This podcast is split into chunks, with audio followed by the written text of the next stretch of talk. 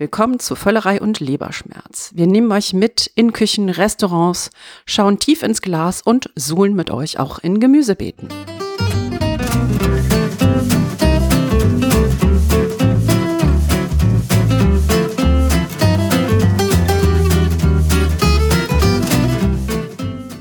Herzlich willkommen zu einer neuen Folge von Völlerei und Leberschmerz.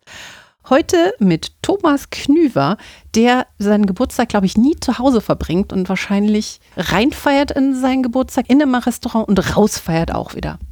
Dem war tatsächlich so, wir waren in Berlin und haben reingefeiert, sozusagen nach einem tollen Essen im Zollhaus Rutz, absolute Empfehlung. Reingefeiert haben wir dann in der Paris Bar Berlin und an meinem Geburtstag selbst waren wir aber dann essen beim geschätzten Tim Raue und es war ganz, ganz großartig. Hinweis schon mal an die Folge ähm, mit seiner Restaurantleiterin Anne-Marie Wild. Hatten wir vor einiger Zeit da, wo sie dann ein bisschen erzählt hat, wie das Restaurant die Pandemie so übersteht. Ebenfalls am Mikrofon ist die Frau, von der ich gerade geschockt war, weil sie die Rottgau Monotones nicht kennt, obwohl sie ansonsten ja jede ökologisch angebaute Tomate mit Vornamen kennt, nämlich Lee Green. Und wir haben Carmen Hillebrand, neuerdings seit Anfang des letzten Monats die Social Media und PR Direktorin von Sopexa. Das wollten wir doch nochmal zum absoluten Disclaimer hier bekannt geben, dass Carmen jetzt sozusagen für Geld über Essen redet. Großartig, ich liebe meinen Job und ich muss beruflich Wein trinken. Wir müssen erklären, was die Sopexa so macht. Das ist eine Food, Drink und Lifestyle Agentur. Lifestyle ist ja dein Schwerpunkt. Total. Kommt immer darauf an, welcher, ne? Ja, und äh, Wurzeln sind in Frankreich. Eine der Gründe, warum ich das sehr gerne machen wollte. Und das passt sehr, sehr gut. Wir freuen uns darauf, dann mal noch ein paar Samples zu verkosten, die vielleicht im Sopexa Weinkühlschrank überbleiben. Wir freuen uns auch auf die Werbebuchungen der Sopexa. Wenn ihr übrigens bei uns buchen wollt, wir sind äh, gegenüber Werbeanliegen ähm, natürlich immer klar gekennzeichnet, übrigens offen. Gerade aber natürlich gegenüber Werbe Einblendungen der Sopexa. Ich gebe es weiter. okay. Ja, wir haben, wo wir über Werbung reden oder PR, ganz tolles Feedback bekommen zum Thema, was wir so machen hier bei Völlerei Leberschmerz. Eine super Berichterstattung in einer Online-Zeitung. Genau, bei Kultur West, ehrlich gesagt. Ich hatte die nur so aus den Augenwinkeln. Kultur West hat Accounts und Personen zusammengestellt, die sehr schöne Dinge über das Essen machen und hat ein ähm, relativ langes Stück über uns geschrieben äh, mit der Überschrift äh, Betreutes Genießen. Das finde ich ähm, auch sehr schön. Und lese einfach den letzten Satz vor. So ist Völlerei und Leberschmerz eine unterhaltsame Erweiterung des kulinarischen Horizonts. Das Feature der Audio-Geschmacksübertragung haben allerdings auch Sie noch nicht erfunden. Schade, wir arbeiten daran. Ja, und wir bedanken uns sehr herzlich. Das hat uns, hat uns doch erquickt. Jetzt haben sie direkt noch drei Leser dazu gewonnen. LeserInnen quasi. Aber wir haben noch jede Menge mehr. Da haben wir einiges. Wir müssen einen Fehler korrigieren, den ihr gemacht habt. Ich war ja nicht dabei. ist ja immer so, ne? Wir machen noch kein Das Kochbuch von Tom Franz heißt nicht so kocht Israel, sondern so schmeckt Israel. Da waren wir unterwegs und da ist das passiert. Was das betrifft, wir haben auch ein bisschen Kritik bekommen von Thomas Riedel. Dem hat nämlich der Sound nicht so richtig gefallen. Das konnten wir auch so ein bisschen verstehen. Beim Burgeressen auf dem Kölner Rudolfplatz waren die Soundverhältnisse nicht richtig gut gelungen. Dafür, ähm, sorry, möchten ja immer gerne ein bisschen Atmosphäre haben. Ansonsten hat uns Thomas aber geschrieben, inhaltlich sehr gut. Mir sind die Folgen am liebsten, wo ihr viel über Aktuelles sprecht. Wenn ihr so richtig über den ganz teuren Kram sprecht, bin ich dann raus, macht aber nichts. Wir werden uns auch nicht abhalten, weiter über teuren Kram zu sprechen. Das hat mich in diesem Review ja auch so ein bisschen für einen Moment irritiert, weil da heißt es, wir wären keine Gourmands, wir werden Gourmets. Da musste ich erstmal nachschlagen, was der Unterschied ist. Also ich hätte jetzt gedacht, dass jemand wie ich, der durchaus viel isst, aber halt eine gewisse Qualität von Lebensmitteln, durchaus ein Gourmand ist und dass man nicht ein Gourmet ist, nur weil man auf die Qualität der Lebensmittel Wert liegt. Da war ich total verwirrt. Ich glaube, das ist tatsächlich immer eine Frage von, wo man kommt. Ich war ja zum Beispiel auch geschockt, als wir damals unsere Folge auf der Republika aufgenommen haben. Vorabend oder am Vorvorabend, das weiß ich nicht mehr genau, gab es ja eine kleine Runde im wunderbaren Berlo Brewhouse. Weiterhin eine echte Restaurantempfehlung. Und das Berlo Brewhouse hat Preise, da kichere ich als Düsseldorfer hysterisch drüber. Ja, also da reden wir über ein Sattwerden mit tollsten Sachen für zumindest damals 20 Euro ohne Getränke. Das ist ja absurd absurd. Und dann sagen mir also Berliner, wenn man über ihnen das Berlo erwähnt, ja, die sind ja so teuer. Aber ich glaube, es ist tatsächlich immer, von wo man kommt und wir alle haben ja gewisse Ansprüche an das, was wir essen und ich glaube, das ist dann durchaus so ein Thema. Ich glaube, dass halt wichtig ist. Gourmets sind halt so eine Nische, aber vielleicht auch so ein bisschen negativ besetzt. Ne? Gourmets sind so ein bisschen hochnäsig und ich glaube aber, dass jemand, der einfach nur seine Tomaten am Bauernmarkt kaufen will, möchte nicht als Gourmet bezeichnet werden. Der möchte nämlich nie so rüberkommen. Ich glaube, dann hat der Gourmet ein Imageproblem. Egal, so meine Gedanken dazu. Unseren gemeinsamen Freund Dietrich, Nachbar von der Lee, der hat mich glücklicherweise ihm vorgestellt, trinkt gerne Wein und Whisky und Champagner. Gestern hat er für mich Couscous gekocht. Ja, großartiger Mann. Wenn er das hören sollte, herzlich äh, Grüße, Dietrich. Bei ihm habe ich Whisky getrunken, der mittlerweile ein paar tausend Euro kostet, weil er irgendwie aus den 70ern ist und da schon 20 Jahre alt war. Und dann gab er mir den ersten Schluck in einem Römerglas. Also dann habe ich ganz lieb gesagt, hast du vielleicht ein Cherryglas? Weil ich wirklich innerlich geschrien habe. Man kann nicht so einen tollen Whisky aus einem Römerglas trinken. Das war ganz lustig und dann habe ich ihm die Gläser geschenkt und er lacht da heute noch drüber. Für die Gourmands unter uns, was ist ein Römerglas? Ähm, ihr kennt das aus den 70ern bestimmt noch, ne? Die haben einen grünen Stiel und haben so ein kleines, relativ kleines Weinglas. Findest du in jedem heurigen und jedem Weinlokal? Gut, aber ich glaube, es ist mehr in Baden und im Süden halt ne, von, von Deutschland wird das benutzt. Wir haben noch was. Thema Klein ist die Welt. Vielleicht erinnert ihr euch, wenn ihr unsere vergangene Folge gehört habt, wo Lee und ich ja beim Plant-Based Burger King in Köln waren. Und da sind wir durch Zufall auf eine junge Frau gestoßen, die bis aus Mannheim kam, um dort zu essen. Und es war ein sehr nettes kleines Gespräch. Und sie folgt uns, wie wir dann festgestellt haben, und hat diese Folge auch geteilt. Und dann guckt man mal eben und stellt fest, dass sie im Grunde eine Influencerin ist. Also, wenn ihr Lust habt auf spannende Geschichten, dann geht einfach auf Instagram oder auf TikTok und sucht Nadi-Art, also N-A-D-J unterstrich A-R-T. Gerade ist sie mit ihrem Van unterwegs und ansonsten mag sie sehr gerne karierte Kleidung und zu ihrem Abiball ist sie in schwarz-weißen Streifen und mit einer weißen oder grauen Perücke gegangen. Sehr spannend und wir freuen uns, dass wir eine, eine so reichweitenstarke Frau durch Zufall interviewt haben. Übrigens bei TikTok hat sie, glaube ich, 103.000 Follower. Nicht schlecht. So, habe ich hier noch was in dieser langen Liste. Höchstens, dass wir vielleicht nochmal verweisen können auf die am schlechtesten gehörte Folge in der Geschichte von Völler und Leberschmerz. Das gibt's doch gar nicht. Ja, eine muss ja die schlechteste sein. Ja, okay, was denn? Und das war die Brexit-Folge. Echt? Ja, die ist überhaupt nicht gelaufen. Keinen interessiert Brexit? Also damals äh, sehr merkwürdig, äh, vielleicht auch die unberechtigten Vorurteile gegenüber dem englischen Essen. Auf jeden Fall äh, hm. da ein Hinweis, dass etwas, was wir damals angesprochen haben, jetzt Wirklichkeit wird. Haben wir erfahren durch einen Tweet von Richard Gaysford. Der ist Chefkorrespondent von Good Morning Britain auf ITV. Und der hat nämlich berichtet über Farmen in Südengland. Und da ist es eben so, dass die jetzt schon Obst und Gemüse wegwerfen. Und zwar einerseits, weil sie nicht mehr genügend Leute haben, die das Ganze pflücken und ernten und andererseits nicht mehr genügend Leute, um es zu verpacken. Und dann kommt natürlich auch noch das gesamte Thema, dass die Vertriebswege nach Europa zu sind oder zu lange dauern. Also das, was wir damals angesprochen haben, wird jetzt leider traurige Realität. Vielleicht war es auch so, dass alle gedacht haben, ach, das kommt erst noch, das zog sich ja alles und jeder hat über Brexit geredet. Am besten finde ich ja immer noch, dass die Brummifahrer an der Grenze ihr beschmiertes Butterbrot wegschmeißen müssen. Du darfst keine unverpackten Lebensmittel mehr von Großbritannien in die EU importieren. Der Food Waste muss dramatisch sein an der, am Grenzübergang. Ich weiß, was du als nächstes tust. Lee engagiert sich sehr im Foodsharing-Bereich und verteilt Lebensmittel, die halt äh, sonst weggeworfen werden würden. Und äh, ich sehe sie schon, wie sie neben den polnischen Lkw-Fahrern sagt, gib mir dein Brot. Die britische Regierung hat da eine Kampagne zugemacht. Mhm. Dann, weil sie das eben gesagt haben. Die haben nach den ersten zwei Wochen Brexit gesagt, dass das Wahnsinn, wie viel Essen hier weggeschmissen werden muss. Und dann haben die Aufklärungskampagnen gefahren. So, und wo wir jetzt gerade schon bei Nachrichten sind, das Finale äh, kommt von Barco Consulting. Das ist eine Unternehmensberatung. Eine der Mitstreiterinnen haben wir damals getroffen beim Diner en Blanc. Also das ist dieses wunderbare, kompletten weiß gekleidete Dinner, das in ganz vielen Städten stattfindet, unter anderem in Düsseldorf. Und Barco Consulting hat uns auf eine Statistik aufmerksam gemacht. Die kommt von Destatis, die kenne ich jetzt nicht, aber die äh, messen halt den Verbraucherpreisindex, also die Inflation in Deutschland und haben das eben runtergebrochen auf die Restaurantbranche. Da sieht man eben, dass ohnehin Restaurantpreise seit ungefähr Mitte 2016 deutlich stärker steigen als der gesamte Verbraucherpreisindex, was sicherlich auch ein Zeichen dafür ist, dass die Menschen mehr Geld ausgeben für Gastronomie.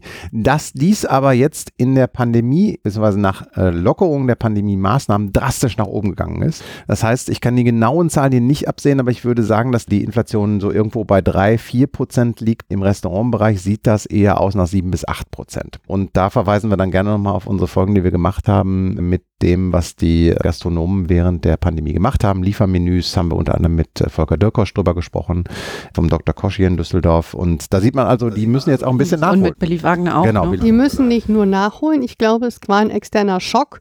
Man kann drüber nachdenken, jetzt, was macht man und wie erfindet man sich neu. Und wir müssen ja nun ernsthaft mal sagen, die Entlohnung der Restaurantbranche in Deutschland, der Beschäftigten etc. pp., auch im Rest der Welt, den man in der Gastrobranche hat, ist jetzt nicht die höchste Lebensqualität. Von daher, dass man da jetzt sagt, okay, wenn man sich neu erfindet, dann setzt man sich neu auf. Ja, ähm, ist das ja auch ein guter Moment zu sagen, wenn wir neu anfangen, dann kalkulieren wir jetzt mal tatsächlich vernünftige Verhältnisse, vernünftigen Einkauf, nicht so ganz so knappe Margen, dass wenn ein Tisch wegfällt, wir im Prinzip an dem Tag dann Geld verlieren, weil Mhm. das ist ja auch nicht nachhaltig. Das ist übrigens aus meiner Sicht auch einer der Gründe, warum wir jetzt einen äh, steigenden Anteil an äh, vegetarischen Menüs erleben. Es gibt ja sogar einige Restaurants, die komplett umstellen. Das äh, legendäre Eleven Madison in New York hat das angekündigt. Das Oxon Klee in Köln wird, äh, zwar hat zwei Sterne, wird künftig ein halbes Jahr Fisch- und Fleischmenü machen und ein halbes Jahr vegetarisches Menü, weil bei vegetarischen Menüs, These, liegen die Margen höher. Spannend, wie das weitergeht. Ich meine, Al-Passar hat das mit dem Appelche als erstes gemacht in Paris und hat trotzdem seine drei Michelin-Sterne nicht verloren.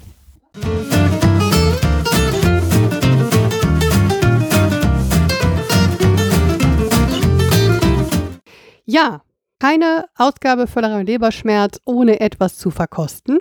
Diese Produkte lagen schon sehr lange in meinem Tiefkühlschrank. Covid sei Dank sind wir ja nicht dazu gekommen, Personen zu sehen und irgendwas gemeinsam zu verkosten. Deshalb bin ich sehr gespannt, was ihr jetzt dazu Weil das sagt. Verfallsdatum abgelaufen ist?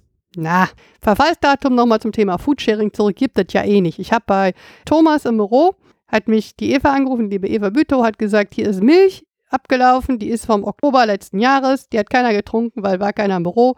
Kannst du die gebrauchen? Habe ich abgeholt, wurde getrunken, ist keiner gestorben. Baba Haarmilch. Bei der Gelegenheit habe ich bei euch aus dem Kühlschrank einen Joghurt geholt, der auch im Oktober abgelaufen war. Und das Ganze war letzten Monat, also im Juni. Habe ich gegessen, ich lebe immer noch, keine Probleme. Bei, bei gehacktem, das ist dann wirklich nicht nur ein MHD. Ich mache mir jetzt auch gerade ehrlich gesagt ein bisschen Sorgen, weil vor uns liegt jetzt Fisch. ja, aber kein normaler Fisch. Kein Wunder, dass der nicht mehr normal ist. Wir haben also so, so ein bisschen so versucht, dünne Scheiben zu schneiden, so Sashimi-Stil. Er ist halt geräuchert. Das eine Stück ist eindeutig, sieht man sofort Lachs, weil Lachs natürlich mit der orangefarbenen Farbe, die ja teilweise auch erzeugt wird durch das Futter. Aber das andere ist deutlich roter, auch changierend rot, also im unteren Bereich auch leicht orange und dann wird es immer dunkler und da sieht man schon, dass das muss geräuchert sein. Ja, riecht auch geräuchert. Womit fangen wir denn an? Mit dem Lachs oder mit dem anderen? Ist beides Lachs. Ich würde nicht mit dem nicht geräucherten anfangen. Die sind beide geräuchert. Ach so, Mach mal den roteren zu zweit. Ja, würde ich auch sagen. Also fangen wir erstmal mit dem orangenen Lachs an. Ja. ich wusste übrigens gar nicht, dass man geräuchertes Zeug einfrieren kann, aber warum eigentlich nicht? Hm? Sehr lecker. Finde ich auch. Nicht zu sehr geräuchert. Also sehr, sehr pointiert gesalzen, finde ich. Das ist sehr gut getroffen. Vielleicht jetzt einfach durchs Einfrieren, er ist nicht so schmelzig, wie so ein Räucherlachs sein kann, aber da muss man halt einfach gewisse Abstriche machen. Insgesamt würde ich aber sagen, das ist eine seriös gute Qualität. Also die Textur ist gut. Mhm. Hm. Mhm. Ich finde das halt irre, wie fettig der ist. Also gut Mhm. fettig. Und der ist nicht so schmierig. Der hat wirklich Konsistenz. Also die Textur finde ich super von beiden. Mhm. Der rote, den finde ich noch besser. Der ist- Ich stehe ja auch auf Der Rauch. ist deutlich milder. Dafür ist es rauchiger, ein bisschen. Na? Buchenholz oder sowas, kann das sein? Nee, Maple. Meine Lieben, was ihr hier gerade esst, Also darf ich kurz sagen, ich finde den ersten Ja? tatsächlich besser. Echt? Also, Ja. das kommt aus España. Von Carlos Piernas. Das ist der Räucherguru Spaniens. Der räuchert alles, was ihm unter die Finger kommt. Unter anderem kann man in Deutschland in verschiedenen Läden oder Online-Shops von ihm geräucherte, frittierte Mandeln kaufen, geräucherten Reis, Öl, konfierte Kartoffeln in geräuchertem Öl. Der macht wirklich alle möglichen Sachen. Aufmerksam gemacht wurde ich über Dave Carey, die ja diese hochqualitativen Restaurantvertrieb in den USA haben, die uns auch in der Covid-Ausgabe ein bisschen was erzählt haben. Die importieren den nämlich nach New York in die Sternegastronomie. Und auch dieser Lachs, den kann man halt online in ein, zwei Läden in Deutschland schlagen. Den findest du aber eigentlich ausschließlich auf den Menükarten der Sternegastro. Also wenn du versuchst, was über den rauszufinden, äh, ist das sozusagen die einzige ähm, Info, die ich gefunden habe. Der Witz ist, er hat sich dieses Räucherhaus aufgebaut und sucht dann minutiös die besten Zutaten, die er dann halt verarbeitet und räuchert dann auch über Kiefernzapfen der Mittelmeerkiefer, die da in Spanien wächst und hat ein besonderes Rauchverfahren, dass er Kiefernzapfen verbrennt, dann den Rauch auf drei Grad runterkühlt, den Rauch dann filtert, damit das Aroma sozusagen von ihm kontrolliert wird. Außerdem bei dem Lachs hier hat er halt einen besonderen Lachs, den er aus Norwegen einfliegen lässt. Da müssen die Lachse mindestens 10 Kilo sein, werden frisch verarbeitet, etc. pp. etc. pp. Aber das ist halt einfach. Geile Qualität. Ich fand das einfach total absurd im ersten Moment, dass äh, irgendwie da so 150 Gramm Packung Lachs, geräucherter Lachs nach New York importiert wird, um da in der Sternegastronomie verfüttert zu werden. Für Budgets, wo du einfach nur denkst, das kann doch eigentlich keiner wirklich kaufen. Und auch das jetzt hier zum Thema Gourmand Gourmet. Also diese 150 Gramm kosten in Deutschland im Online-Shop 26 Euro. Ja, ich dachte, wir probieren das mal aus. Carlos Piernas Carpier Ahumado. Ich liebe ja auch Räucherfisch, muss ich sagen. Und ich finde es halt spannend, welche Kulturen und welche Geschichten es da gibt. Zum Beispiel, wenn man auch weiterhin durch Brandenburg, Mecklenburg fährt, da hat man noch ganz viele Hobbyräucherer, die tatsächlich an der Straße dann halt als äh, Nebeneinkunft geräucherten Fisch verkaufen. Und sehr hörenswert ist der vorletzte Podcast mit äh, Tim Melzer. Der Podcast heißt ja Fide Gastro. Und da ist der Chef des Fischereihafenrestaurants in Hamburg dabei, einem Restaurant, das bisher unter meinem Radar lief so irgendwie. Und der erzählt hat zum Beispiel, dass sie da einen ganz besonderen Räucheraal bekommen von einem über 80-Jährigen, der eigentlich das auch schon aufgegeben hatte und nur für dieses Restaurant noch Aal räuchert, wenn ich in zwei Wochen in Hamburg bin. Schade, ich wollte gerade sagen, bring uns was. Genau, das ist das Problem. So viel macht er dann halt auch nicht. Ich werde euch. Ist Aal nicht irgendwie gefährdet? Also der angeblich nicht. Die kriegen den aus Skandinavien, aber insgesamt habe ich auch immer wieder gehört, dass halt in gewissen Regionen die Aalbestände tatsächlich gefährdet sind, auch weil Japan halt, da ist Aal, Unagi natürlich nochmal wieder ein ganz anderes Thema, sind aber natürlich auch immer unterschiedliche Aalarten. Die wir noch in unserem Alter aus der Kindheit kennen. Vielleicht ne? sollten wir mal zu einem Räucherer fahren. Also Ja, ich, ich mir, mir fällt ein, dass im Bergischen Land gibt es eine sehr hoch angesehene Fischzucht, die, glaube ich, auch selbst räuchert. Das sollten wir tatsächlich mal machen, weil ich finde Räucherfisch total geil. Ähm, habt ihr schon mal geräuchert? Ich habe das immer noch nicht gemacht. Das steht noch auf meiner To-Do-Liste, ne, wenn ich im Garten bin. Ich habe auch irgendwie Holz dafür hier, schon ewig. Wahrscheinlich ist das gar nicht mehr so gut oder hat nicht mehr so viel Geschmack, wer weiß, keine Ahnung. So Späne, dass ich das mal auf jeden Fall probieren wollte. So ein kleiner Barbecue-Smoker, meinst du? So alles Mögliche. Ja. Billy Wagner, sie haben sogar geräucherte Butter. Hast du das mal gegessen? Geräucherte Butter habe ich schon mehrfach gehabt. Du kannst ja theoretisch alles räuchern. So wie Carlos Piernas, sag ich nur. Geräucherte Mhm. Kartoffeln, konfierte ja Kartoffeln in geräuchertem Öl. Super.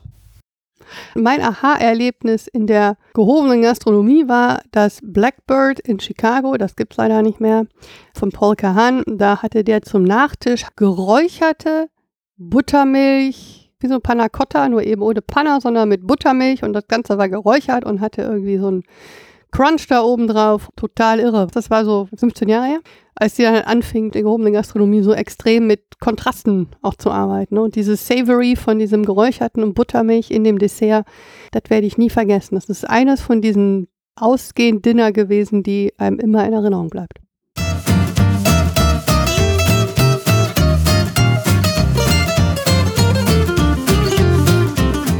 Wisst ihr, was jetzt echt doof ist an diesem Thema Gourmets und Gourmands? Dass wir jetzt ein Restaurant haben. Nee, da ist jetzt eine Schere im Kopf bei uns entstanden.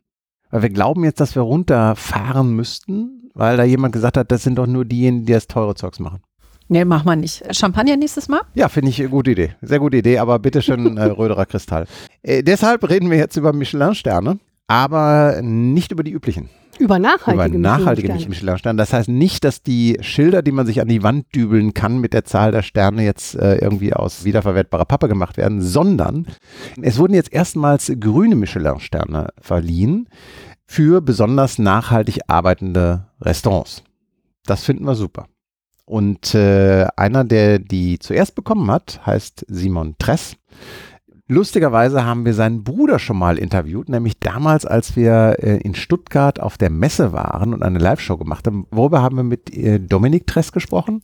Die Tresses haben ja eine lange Historie von Gastronomie und die haben ja auch diese Rose. Das ist eine Marke mit Suppen und Fertiggerichten und wir sprachen darüber, wie man den Qualitätsanspruch aus der Gastronomie in ein hochqualitatives Fertigprodukt bringt. Genau. Und Simon Tress hat mal Koch gelernt, dann hat er was anderes gemacht und dann war er im kaufmännischen Bereich des Familienimperiums auf der Schwäbischen Alb.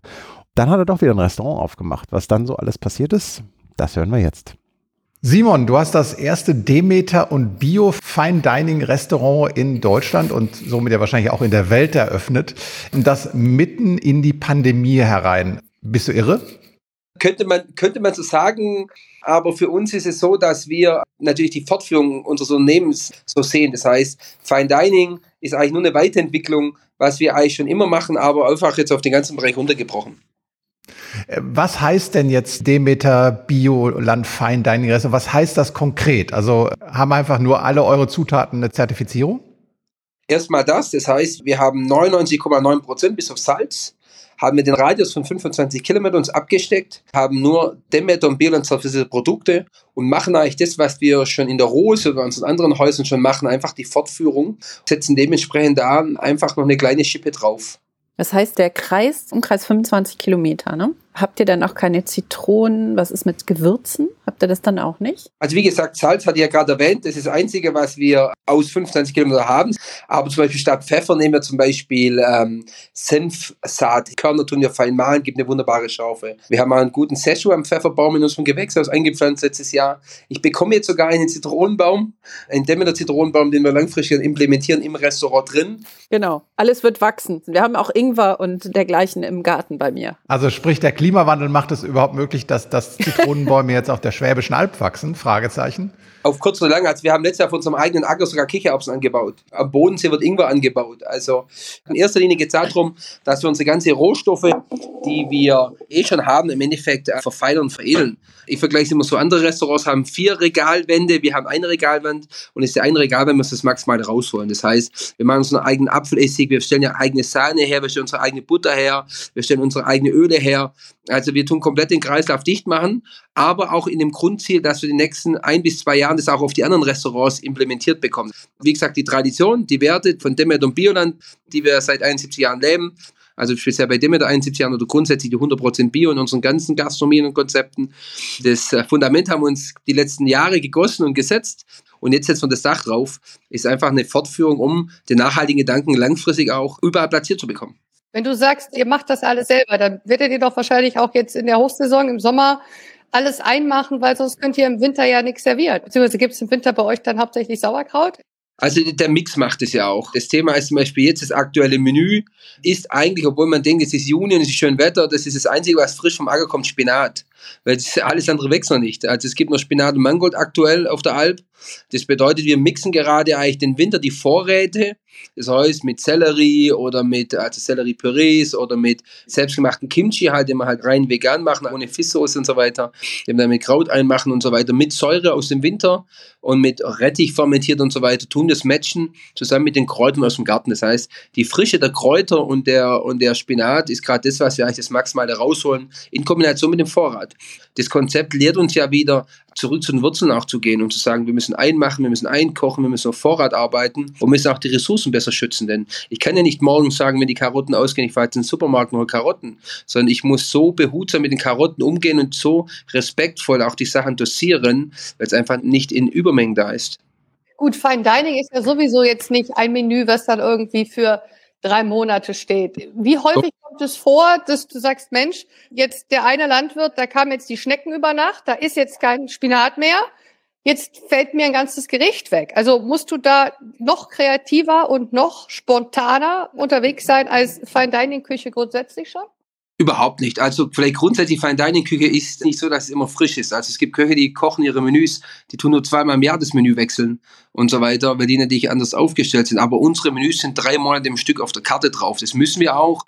Du kannst gar nicht vorstellen, wie groß der Aufwand ist, auch den CO2-Ausstoß zu ermessen, die Kalkulation zu machen, die Rezepturen machen. Denn dieses Konzept verlangt wirklich maximale Disziplin. Das bedeutet, beim ist jedes Rezept so aufgebaut, dass zu 100 Prozent steht jedes Gramm Gewürz, jedes Salz steht drauf. Und dann muss ich natürlich vorausschauen, denken und schauen, was gibt es auch. Und äh, ich möchte ja die Menüs nicht jeden Tag umschmeißen, denn du weißt, wir sind in Esched auf der Schwäbischen Alb und ich habe maximal maximalen Respekt und bin dankbar, wenn die Leute zu mir auf die Alp fahren. Aber wenn die Leute sich auf ein tolles Menü freuen und es ihren Freunden weitererzählen und die nächste Woche kommen und, und das Menü nicht mehr kriegen, ist es schade. Wir ziehen trotzdem konsequent, also wenn wir normal wieder weiterarbeiten dürfen und es kommt kein Lockdown mehr, werden wir viermal im Jahr komplett das Menü wechseln. Das heißt, ich habe eigentlich das Menü für nächstes Weihnachten, das habe ich schon in der Schublade liegen, äh, weil wir dementsprechend so die Rohstoffe ja schon haben. Und jetzt gilt es Sommer, die Raffinessen aus dem Sommer mit einzubauen. Das heißt, im Winter gibt es einfach nur Lagergemüse, mehr gibt es einfach nicht. Wir haben jetzt gerade auch im Dessert Birne und Zwetschge mit drin, das wir dann kombinieren mit frischer Zitronenverbene aus dem Garten, wo wir dann Eis draus gemacht haben, oder mit Waldmeisteröl. Und so müssen wir wirklich eigentlich 50 Prozent äh, Lagerware und 50 Prozent Fischware grundsätzlich kombinieren, um eine Aromenvielfalt zu erzeugen, die auch dem, dem Gourmet, sag mal, schmecken. Es geht ja im Endeffekt um Finesse und es geht um Raffinesse. Das ist das Thema. Ja, wie kriegst du denn, entwirfst du deine Gerichte? Gehst du ins Gemüsebeet oder in den Keller oder liest du irgendwas? Wie, wie kommt das zustande? Ich glaube wirklich, das Thema ist Autodidakt eigentlich so ein bisschen, weil ich, ich, ich komme ja nicht aus dem Fine Dining. Ich habe ja früher schon in der Traube Tonbahn so Häuser gearbeitet, wo wirklich das war. Aber ich war 14 Jahre jetzt für das Großunternehmen verantwortlich mit meinen Brüdern. Bin immer noch natürlich. Wir vier Brüder, wir machen es zusammen ja. Ich kümmere mich komplett um Kulinarik. Und dieses Restaurant ist ein Geschenk. Und da bin ich sehr dankbar drüber, denn davon träumt da hier der Koch, dass er sich ein Restaurant mit zwölf Sitzplätzen hinsetzen kann und, und es trotzdem nicht irgendwie Abhängigkeit hat von, von irgendwas. Können wir da entspannt entwickeln wie du schon vorher gesagt hast, Thomas, wir sind weltweit das erste Demeter Beer and Fine Dining Restaurant mit CO2-Menü. Wir haben auch gegenüber Testern und Führern eigentlich gar keinen Druck, weil wir, wir haben ein Profil erstellt. Wir sind kein klassisches Fine Dining Restaurant wie die 600, 700 deutschlandweit, sondern das ist so mein Thema. Es hat auch mit Nachhaltigkeit zu tun, dass man einfach gesund und nachhaltig wachsen kann ohne irgendeinen Druck. Und deshalb ist es so, dass eigentlich die, die Gedanken bei mir entstanden sind, eigentlich wirklich aus dem, was wir schon haben. Und das habe ich verfeinert. Ich habe denen einfach einen neuen Touch gegeben. Wenn man das Pose wieder raussieht, bin, war ich über die sieben Monate Pause sehr zufrieden. Wir haben uns in dem Bereich, sind wir feiner geworden. Wir haben noch mehr Raffinesse reingepackt, weil wir haben schon nach den letzten Bewertungen, ob jetzt der Gomi oder Michelin, der Michelin hat uns jetzt auch vor kurzem erstmal dreiminütigen Berichte auf seiner Online-Seite gewidmet und mich ja auch als einer der wenigen Köche ja live zur Michelin-Verleihung zugeschalten, können wir uns eigentlich mit dem ersten Menü nicht beschweren. Obwohl das erste Menü, sagen wir, vielleicht jetzt nicht so Finesse hatte. Mit dem dritten Menü werden wir auf jeden Fall Fall Nummer eins draufsetzen. Was bekommt denn der Gast eigentlich jetzt mit von eurem Konzept? Also in, in, an welchen Punkten sieht er, dass ihr anders seid oder klebt da nur Demeter und Bioland-Logo auf der Karte? Wo wir anders sind, ist einfach natürlich so, ist, äh, wir Köche machen das komplette Restaurant, das ist das Erste. Das ist mir wichtig. Wisst ihr, ich bin ja Handwerker und ich finde es immer schöner, wenn ein Schreiner, ein Koch oder ein, ein Bauer auf dich zuläuft, dann fühle ich einfach schon wieder heim. Das heißt, im 1950 ist das Projekt ja so, ich mache das ja rein mit Auszubildenden. Wir haben fünf super Auszubildende, vier davon haben Abitur oder studiert. Das ist natürlich eine Mega-Plattform, das heißt eine Win-Win-Situation. Das Konzept lebt in erster Linie nur daran, dass ich Leute habe, die meine DNA verstehen. Ich vergleiche es mit einer Fußballmannschaft. Das sind junge Nachwuchsspieler und die verstehen den Chef. Das heißt, es ist kein Starspieler, den man sich zukauft, der vielleicht andere Gedanken hat und der vielleicht nur 10% vom übernimmt. Dann kommt der Gast in das Restaurant rein, dann haben wir natürlich keine Tischdecken drauf. Die Küche ist komplett offen, wir stehen da. Wir holen die Leute eigentlich von Anfang an ab. Der Gast bekommt, wie gesagt, einen Würfel vorgesetzt, den 1950 Würfel, den er öffnet, da ist ein ganz kleiner Gruß aus der Küche drin. Der kleine Gruß stellt sich auch immer zusammen. Ähm, jetzt aktuell ist gerade so ein schön in Salzlack eingelegter Fenchel mit Szechuan-Pfeffer mariniert, einer Röstzwiebel Hollandaise, konfite Tomate und Okinawa-Spinat. Dann nimmt man sich den kleinen Gruß zur Seite und darunter findet die Speisekarte. Und die Speisekarte ist ja wirklich so aufgebaut wie eine Zutatenliste im Supermarkt, wenn ich ein Produkt kaufe. 28,3% Linsen, 14% Rosmarin und so weiter und so fort. Und da hat er die Menükarte wie so ein Leporello vor sich und zieht es hoch. Und dann bucht er sich, und das sind ja auch einzigartiger, das Fleisch als Beilage dazu. Und entscheidet, bei welchem Gang er ein Fleisch braucht oder kein Fleisch braucht. Bei mir war wichtig, wo ich in den Start gegangen bin, sage, hey, wir konzentrieren uns voll auf den Vegetarismus. Das ist in vielen Bereichen immer die größte Flanke. Und wir kochen so innovativ vegetarisch, dass dem Fleisch eigentlich nur den Respekt schenken über die Haltung, über die Aufzucht und über den Erzeuger. Aber nicht über Dekoration oder über, über Liebe ins Fleisch rein, sondern das Fleisch soll bewusst die Beilage sein. Und die Menschen die schätzen es jetzt noch viel mehr wie vorher. Also ich habe das ja dann, man beobachtet es ja. Und wenn du das mit Fleisch in der Mitte hast und du snackst es dann so in deinen vegetarischen Teller rein oder nicht. Und ich sage ja auch mal bewusst im Restaurant, teilen Sie sich bitte das Fleisch. Sie muss nicht jeder eine Portion kaufen, sondern stellt es euch in die Mitte, teilt euch das Fleisch. Das heißt, der Gast wird bei uns ganz anders abgeholt. Der Gast wird dementsprechend mit einem Konzept abgeholt, mit dem er eigentlich nicht rechnet. Und das an diesem Standort. Und natürlich auch mit der Innovation, die es einfach noch nicht gegeben hat bis jetzt. Also Beilage Fleisch, CO2-Menü, Transparenz, Memory-Kärtchen. Ich glaube, das macht schon zu einem besonderen Erlebnis, würde ich jetzt mal sagen. Ihr feiert die Landwirte auch ziemlich, hast du uns erzählt. Genau. Also wenn wir jetzt gerade den ersten Gang zum Beispiel nehmen, das sind aktuell, glaube ich, 28 Zutaten drin. Ich will es da nochmal zusammenzählen. Das ist so der Job meiner Frau. Meine Frau tut jede Woche so fünf Stunden lang die Kärtchen sortieren. Darum weiß ich es immer ganz genau. Und äh, der Gast kriegt dann 28 Kärtchen zum Start. Und auf 28 Kärtchen ist auf der Vorderseite das Bild des Erzeugers drauf, mit dem Produkt, was er in der Hand hat. Oder natürlich auch das Gewürz aus dem Garten oder aus dem Gewächshaus. Also es wurde jedes einzelne abfotografiert. Wir haben, glaube ich, über 180 verschiedene Kärtchen gemacht. Auf der Vorderseite, wie gesagt, das Bild. Auf der Rückseite steht die Entfernung vom Anbau, also ob jetzt vom Garten, der ist dann nur 0,01, also 10 Meter entfernt ist vom Restaurant, bis zu 24,8 Kilometern steht die genaue Kilometerangabe drauf, sowie die Anbauklasse, ob Demeter Bierland, was die Geschichte des Erzeugers ist. Und so hat der Gast wirklich spielen die Nachhaltigkeit, ohne dass wir ihm da irgendwas aufdrücken müssen, sondern er kann alle Ruhe genießen und kann sich nebenher so wie so ein kleines Kartenspiel die Memories ausbreiten und daran sich natürlich auch reinfuchsen also ich finde Fußball ziemlich überflüssig, da bin ich alleine. Aber ähm, du hast gerade so einen Vergleich gemacht mit einer Fußballmannschaft. Und ich habe gelesen, dass du Trainer warst der Jugendnationalmannschaft der Köche früher. Ich kann mir vorstellen, dass du denen beigebracht hast, wertschätzend irgendwie zu kochen und dergleichen. Ah, da muss ich ein bisschen korrigieren, liebe Carmen. Als ich war der Kapitän in meiner Jugend, war ich vier Jahre lang Mitglied und Kapitän der deutschen Jugendnationalmannschaft der Köche und äh, da haben wir verschiedene Weltcups gewonnen. Zum Thema Fußball bin ich, bin ich auch bei dir. Ähm, das ist leider äh, durch die ganze Kommerzialisierung macht es langsam keinen Spaß mehr, obwohl ich glühender VfB-Fan bin. Ich sehe immer einfach, ich baue gerne einfach dieses Bild auf. Das Bild einer Mannschaft, das Bild einer, einer Wahrnehmung. Und so haben auch meine Mitarbeiter zum Beispiel zu Hause auch eine Aufstellung alle, wo sie gerade bei mir stehen, auf welcher Position sie sind, nach Stärken analysiert. Und einfach auch zu zeigen, okay, eine Mannschaft darf nicht aus Dogmatie bestehen, sondern eine Mannschaft muss da bestehen, wenn wir nämlich 3-0 hinten liegen, dann musst du halt auch mal in die Abwehr gehen, auch wenn du Stürmer bist. Nur so kannst du eigentlich eine gute Führung aufbauen, wenn der Mitarbeiter auch die Flexibilität hat und einfach weiß, okay, es geht immer ums große Ganze. Und das ist halt in der, in der Fußballstraße halt elf Leute draufstehen, immer ganz gut zu erklären. Aber das ist auch mein Thema. Ich sehe mich als Coach, ich sehe mich als Trainer, ich sehe mich, wie gesagt, ich sehe mich als Spielertrainer, weil ich selber auch aktiv auf dem Feld bin, sozusagen, auch auf der Trainerbank ab und zu. Und äh, ich glaube, anders funktioniert es nicht mehr. Man muss, man muss zwar mehr denken, mehr arbeiten. Man kann nicht nur mit Superstars ein Spiel gewinnen, das geht einfach nicht, sondern man braucht einfach auch die Ackerer und einfach auch die, die, die von der Hierarchie oder die jetzt, sagen wir, nicht so wichtig sind wie ein Superstar im Sturm. Und ich glaube, das ist so die Kunst, die ich eigentlich ähm, mit meiner Mannschaft sehr erfolgreich umsetze. Interessant ist ja, du bist ja nicht der einzige Superstar, sage ich jetzt mal, im Bereich des Fine Dining, der jetzt auf Bio, auf mehr Veganismus setzt. Also Daniel Hum in New York hat jetzt verkündet, Levin Madison wird jetzt komplett vegan. Das geschätzte Ochs und Klee in Köln wird jetzt halbjährig ein vegetarisches Menü machen.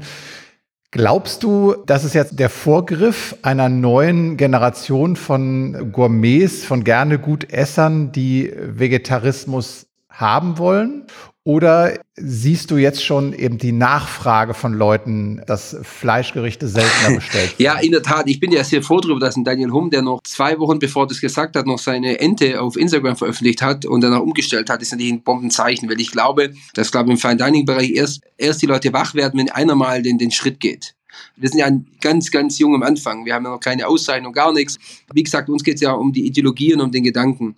Die Reise wird sich dahin bewegen. Wenn es jetzt natürlich ein, ein Drei-Sterne-Koch aus New York sagt, er macht es, dann wird es in Deutschland immer mehr geben, die sagen, wenn der das macht, dann will ich das auch machen.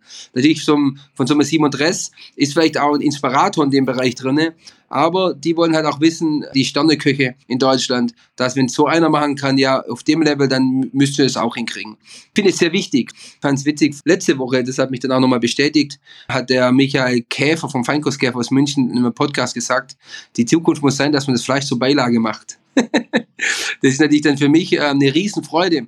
Und ich glaube, da haben wir schon eine kleine Pionierrolle übernommen an diesem Part drinne. Und ich hoffe, dass es noch mehr Nachahmer gibt. Der liebe Matthias Föhr, den ich ganz gut aus Hamburg kenne, der hat auch jetzt für sein Restaurant auf vegetarisch umstellen, das Fleisch zur Beilage machen habe ich jetzt die Tage gelesen. Das heißt, es werden immer mehr das gleiche Konzept wie wir machen.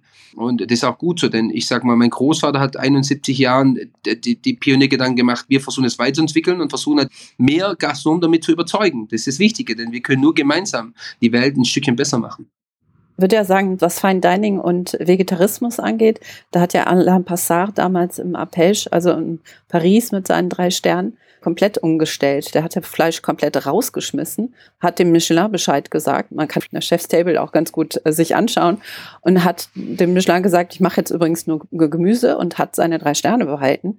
Jetzt ist wieder Fleisch ein bisschen drauf, aber ich finde das schon, wenn französische Küche das kann, die wirklich ja sehr fleischlastig ist, dann können wir das auch. Absolut. Ich komme ja aus dem Fleischbereich eigentlich. Wir haben ja unser Konzept noch roh ist immer 50-50. Wir haben vor Corona 60 ganze Rinder geschlachtet, 80 ganze Schweine, 100 ganze Lämmer. Ich habe ja schon ein Fleischbuch geschrieben, groß mit Georg Schweißer zusammen. Es geht auch nicht darum, dass wir das Fleisch verpönen. Es geht einfach nur, dass wir, dass es mit Respekt behandeln. Und deshalb sagen wir halt auch bei uns im Restaurant, buch das Fleisch dazu, bezahlt extra. Das kostet sich mehr, weil es einfach wert ist, weil wir einfach andere Preise haben, wie andere Gastronomen und andere Bereiche. In normalen Gasthöfen zum Beispiel Beispiel. Ich finde immer, die Mischung macht es halt aus. Und, und, die Mischung ist so wichtig. Und auch, es geht ja in erster Linie um die Ideologie. Uns ging es ja nicht ums Marketing, sondern wir machen nur Demeter und wir machen aber, weil wir viele Bauern auf der Alp haben, natürlich auch Bioland. Denn ich möchte auch nicht meine Demeter-Ware 50, 60 Kilometer herfahren, äh, nur dass es Demeter ist. Das ist auch kein Grundgedanke. Es geht darum, dass wir halt sagen, Demet und Bülent sind die stärksten Verbände in Deutschland.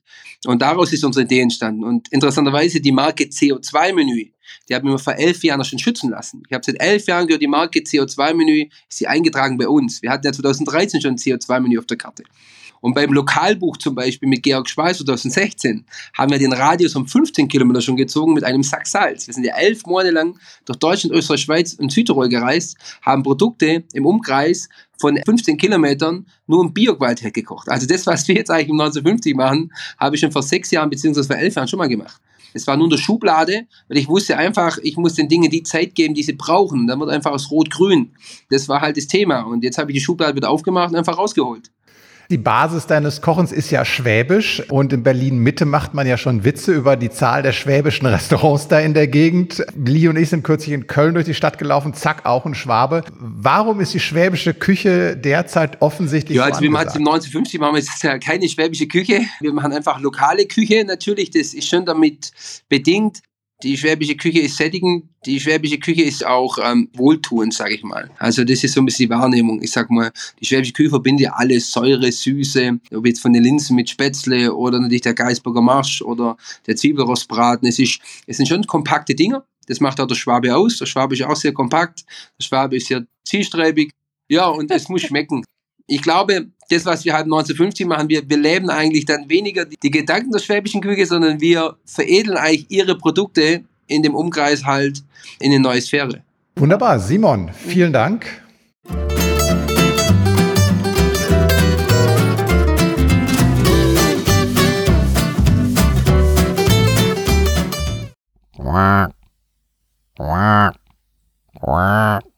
Oh, was ist das? Es ist ein Frosch. Und was bringt er uns? Er bringt uns leckeren Scheiß. Unsere ganz persönlichen Tipps für euch. Froschenkel. Äh, genau, Froschenkel. unsere persönlichen Tipps, die endlich mal einen Jingle bräuchten und den immer noch nicht haben. Nee, ich finde, äh, das ist so großartig, was du da machst. Das braucht keinen Jingle. Ganz persönliche Produkt- und Medientipps von uns für euch. Wer fängt an? Carmen hat doch da schon was in der ja, Hand. Aber stimmt, ich habe was in der Hand. Von so Pexter oder so. nee, tatsächlich mal nicht. Ich habe das Mold Whisky Yearbook 2021 in der Hand. Alle Menschen, die gerne Whisky trinken und sich richtig ernsthaft mit dem Thema beschäftigen sollten, denen rate ich dringend, diese Yearbooks zu kaufen. Da stehen nicht nur die neuesten Zahlen zu den verschiedenen Whisky-Distillen. Hauptschwerpunkt das ist Schottland. Da stehen aber auch ein bisschen Europa und Japan, also andere Distillen auch drin Also das ist schon sehr spannend, aber besonders gut sind Artikel, die sich dann mit dem Thema beschäftigen. Zum Beispiel aus dem 2021 Yearbook The Sweet Story of Molting. Also wie das mit dem Melzen geht. Also da geht's richtig ins Eingemachte. Sau spannend. Das ist also. aber auch richtig kleine Typo. Meine Herren, ey, da brauchst du mal eine Lesebrille. Ja, habe ich ja auch. Meine Ne? Also ich habe jetzt ein paar äh, Yearbooks. Das erste habe ich 2011, glaube ich, gekauft, als ich das erste Mal in Schottland war. Und jetzt habe ich mir schon ein paar nachgekauft. Also das äh, lohnt sich. Gibt es in jeder Buchhandlung oder wo bekommt man das? Kannst du im Netz kaufen, teilweise auch bei eBay ältere Ausgaben. Oder halt, ihr fahrt nach Schottland.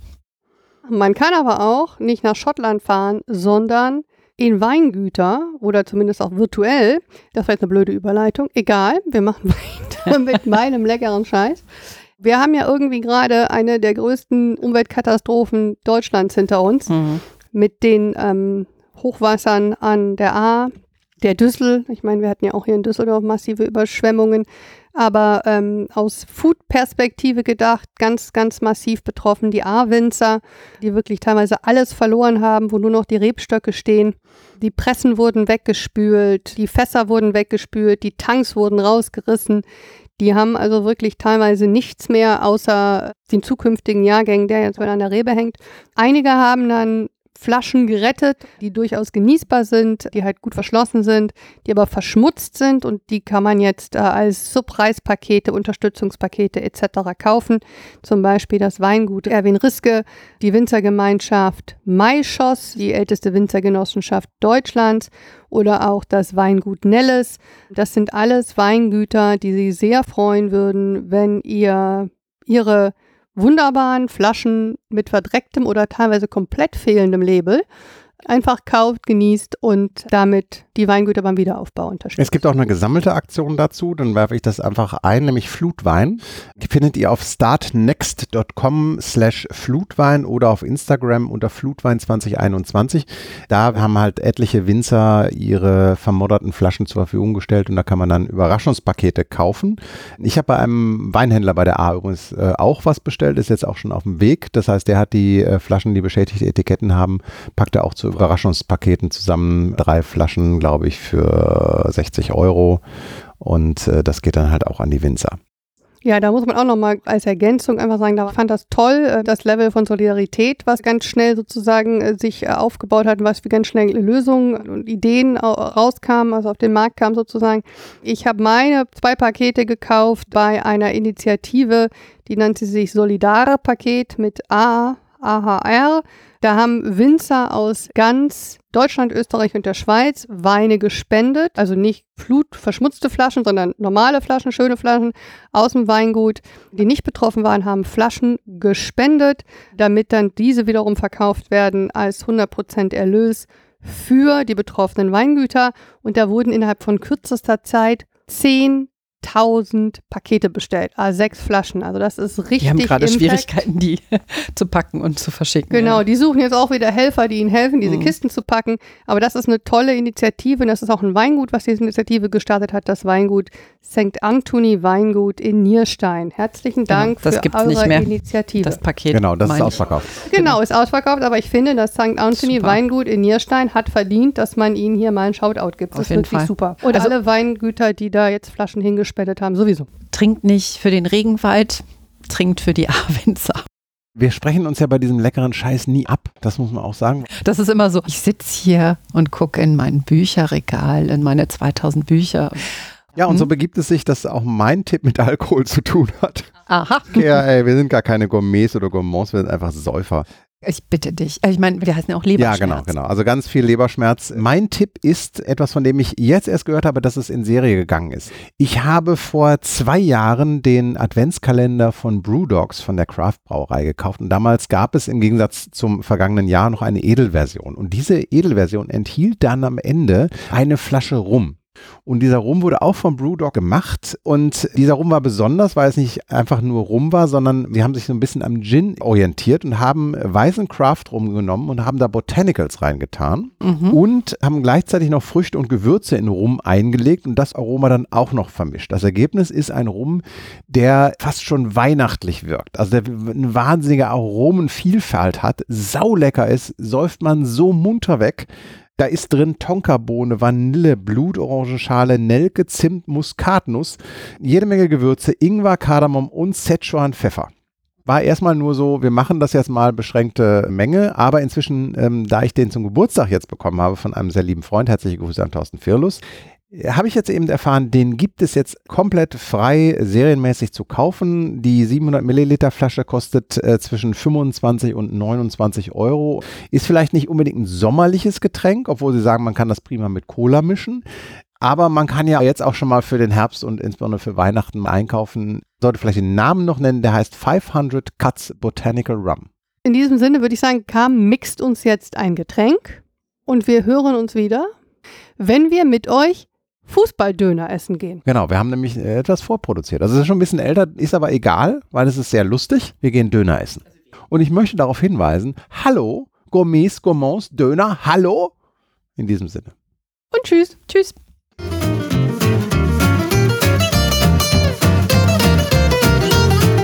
Wir sind an eurer Meinung interessiert. Schreibt uns auf Facebook, Instagram, Twitter oder auch eine E-Mail unter völlerei leberschmerz at gmail.com.